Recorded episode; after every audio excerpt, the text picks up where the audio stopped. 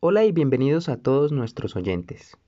Esta es una iniciativa liderada por Trófica y la Fundación KISEC, en alianza con la Fundación para la Producción Agropecuaria Tropical Sostenible, UTA, y la Red Colombiana de Energía de la Biomasa, Red Biocol. En una serie de episodios presentaremos temas de interés para la agricultura campesina, familiar y comunitaria, siempre en torno a la sustentabilidad, en especial a los procesos agroecológicos. Sean bienvenidos.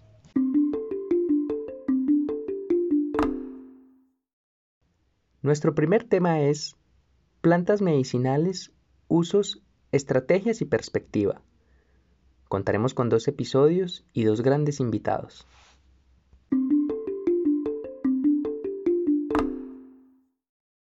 Este primer episodio se titula Introducción a las plantas medicinales desde lo tradicional. Nos acompañará María Paula Arango Beltrán, quien es bióloga de la Pontificia Universidad Javeriana con énfasis en etnobotánica. María Paula es fundadora de Trófica en contenido medicinal. Sean todos bienvenidos.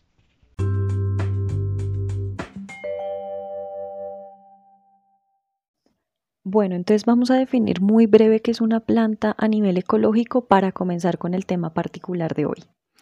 Las plantas son organismos vegetales, los cuales están clasificados en especies, subespecies, variedades o cultivariedades. Pueden estar cultivadas o domesticadas, refiriéndonos a las plantas sembradas, y silvestres o semisilvestres, las que tienen crecimiento espontáneo. Asimismo, este crecimiento va a estar relacionado con su centro de origen como foráneas, foráneas naturalizadas, nativas, endémicas, ya sea del país o la región, y van a tener cualquier hábito o forma de vida como hierbas, arbustos, árboles, lianas, enredaderas, bejucos y epífitas. Están dispuestas en más de 11 categorías conocidas como alimenticias, artesanales, colorantes, maderables, mágico-religiosas, espirituales, forrajeras y forestales. La que nos corresponde al tema de hoy es la categoría de plantas medicinales y aromáticas. Entendamos estas plantas como un conjunto de especies con principios químicos o sustancias químicas, las cuales son llamados metabolitos secundarios, que ejercen una acción farmacológica sobre algún organismo vivo. Esta acción farmacológica es la capacidad que tienen las plantas medicinales de ser usadas terapéuticamente, que es lo que las diferencia del resto. Funcionan como un medicamento, pero también en diagnóstico, prevención, curación, alivio y en el dolor físico y mental. Egipto, Oriente Medio, India y la China fueron las primeras civilizaciones que empezaron a generar remedios naturales a partir del uso de hierbas medicinales. En principio los remedios naturales de Egipto y Oriente Medio empezaron siendo de origen animal con sangre, carne, leche y huevos, y después fueron incorporando los remedios vegetales y minerales junto con sus dosis, preparados y peso.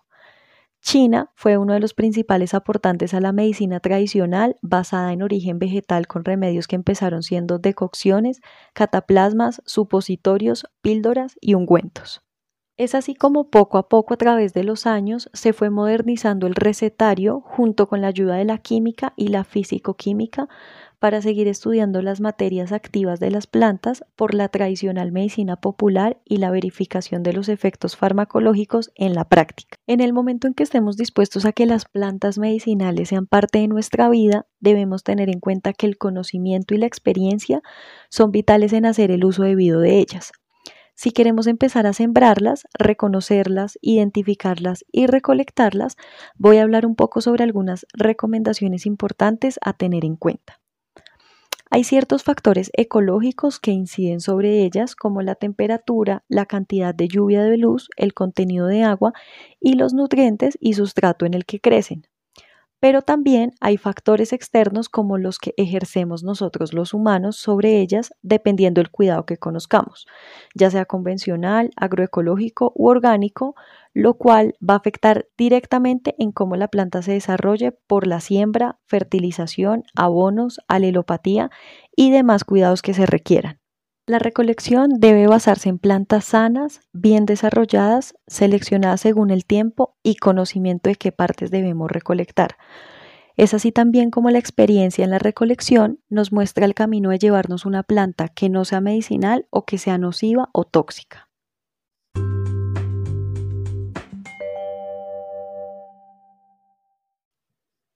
Entonces voy a hablar sobre los factores ecológicos y los factores externos ligados a un cuidado agroecológico en las plantas, que es el que más recomiendo y más me gusta.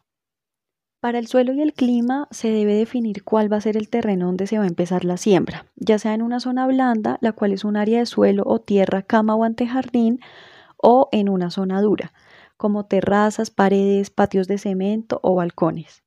Así poder saber la manera adecuada de preparar el terreno. Para no destruir el suelo con maquinaria pesada, se puede intentar hacerlo con mano de obra familiar, lo cual es una práctica asociada a la agricultura comunitaria. En el suelo existen diversos microorganismos que a futuro ayudan a que las plantas crezcan vigorosas, lindas, felices, sanas y con todas estas propiedades necesarias. Se deben conocer las preferencias climáticas de las plantas que se van a sembrar para poder controlarlas teniéndolas bajo sombra, con luz directa, en invernadero o al aire libre para que finalmente la forma de siembra se defina si va a ser directamente con semilla en el suelo, semilleros previos para hacer el trasplante de las plántulas a terreno o hacerlo por esquejes o pies, lo que se facilite más.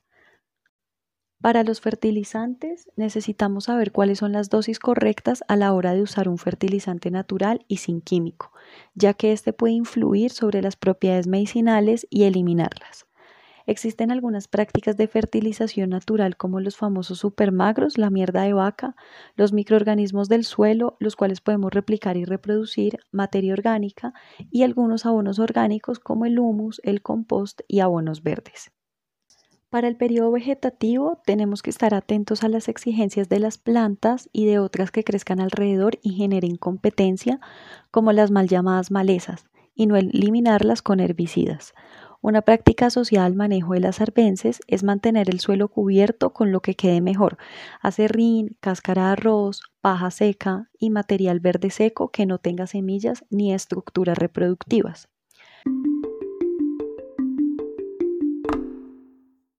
Para la recolección se debe conocer el tiempo en que los metabolitos secundarios están mayormente concentrados en la planta para poder recolectarlas en ese momento.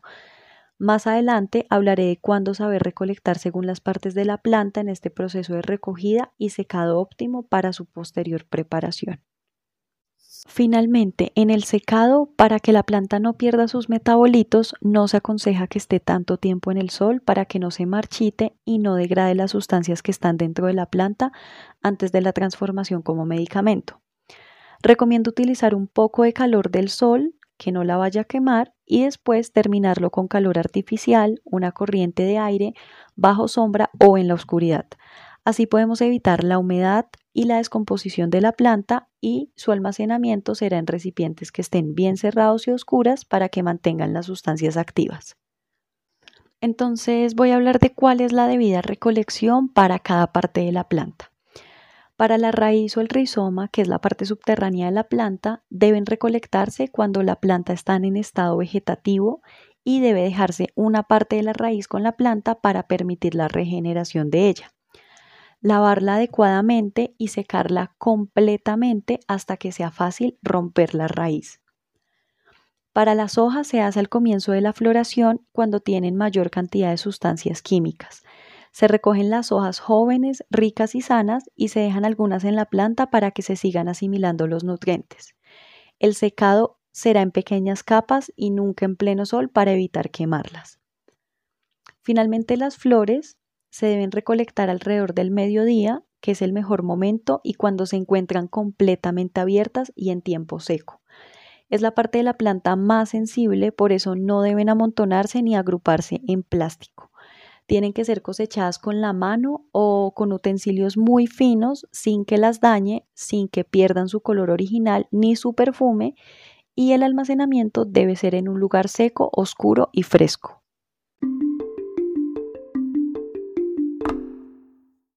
Ya conociendo las partes de la planta, vamos a seguir explorando ahora las diversas preparaciones tradicionales. Están divididas en remedios de uso interno, que son administrados por vía oral, y los de uso externo, que son de uso tópico sobre la piel o introducidos por la nariz, ano, conducto urinario, ojos y oídos. La primera preparación son las infusiones o tisanas, que son una mezcla de plantas reducidas a fragmentos donde estarán previamente picadas, molidas o pulverizadas y se utilizarán con agua hirviendo sobre la mezcla. Será un remedio interno por vía oral. La segunda preparación son las maceraciones, un proceso de extracción en donde se puede utilizar agua, alcohol o a veces vino y en agua no debe ser mucho tiempo para evitar la fermentación. Es un remedio externo de uso tópico sobre la piel. Las decocciones es una extracción en agua con cierto tiempo de ebullición y las partes vegetales serán fragmentadas y sumergidas en el agua. Las decocciones se pueden utilizar bajo remedio interno para uso oral o para remedio externo como baños y algunos gargarismos o inhalaciones.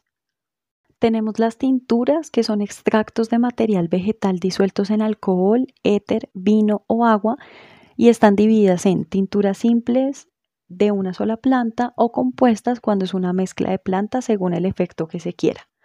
Serán remedios internos para uso oral disuelto en agua o remedios externos para uso tópico como ungüentos o cremas.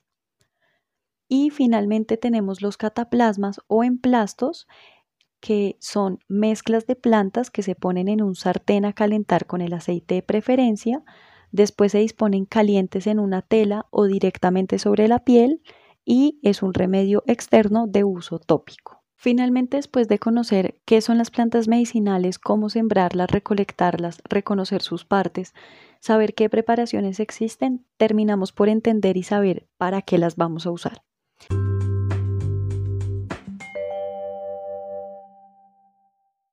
La naturaleza química de las sustancias activas de las especies vegetales, en este caso de las plantas medicinales, se determinan por el efecto terapéutico sobre el organismo. Se divide en grupos, al igual que en otros productos de receta, según su campo de actuación. Hay que entender que las plantas no tienen una única acción, sino que tienen un espectro amplio, lo que quiere decir que la misma planta puede tratar diferentes afecciones. También para reforzar algunos efectos se pueden recurrir a las mezclas que se conozca previamente su sinergia para multiplicar su efecto o potencializarlo. Empezamos con algunos efectos relevantes de las plantas.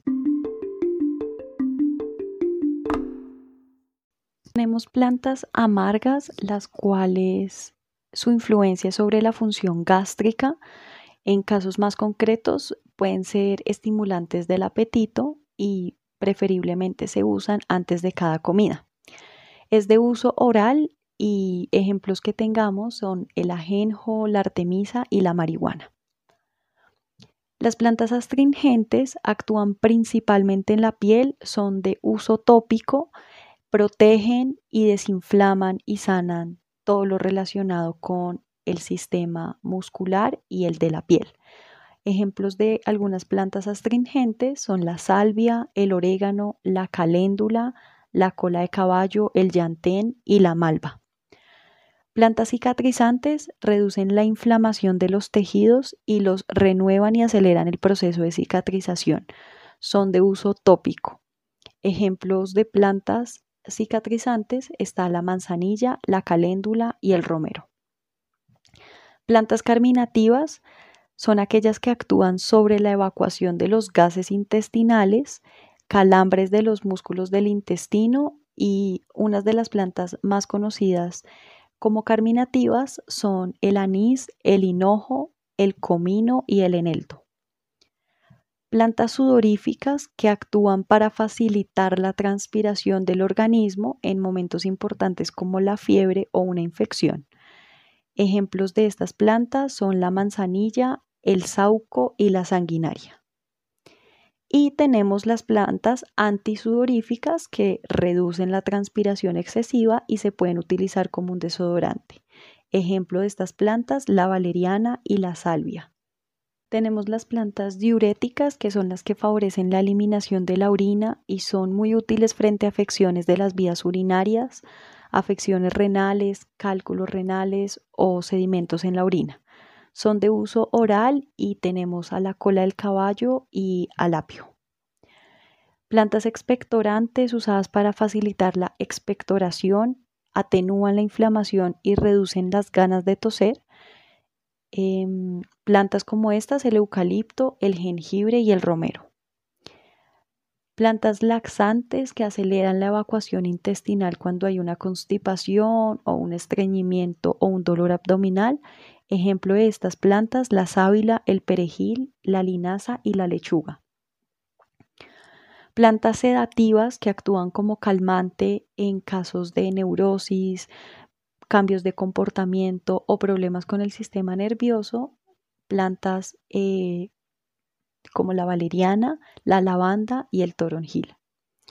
Y finalmente, plantas ginecológicas que calman los calambres producidos por el periodo menstrual, reducen los dolores, actúan sobre el útero, sobre el embarazo y algunas hemorragias después de un aborto o un parto. Eh, plantas importantes aquí, la ruda, el romero y la salvia.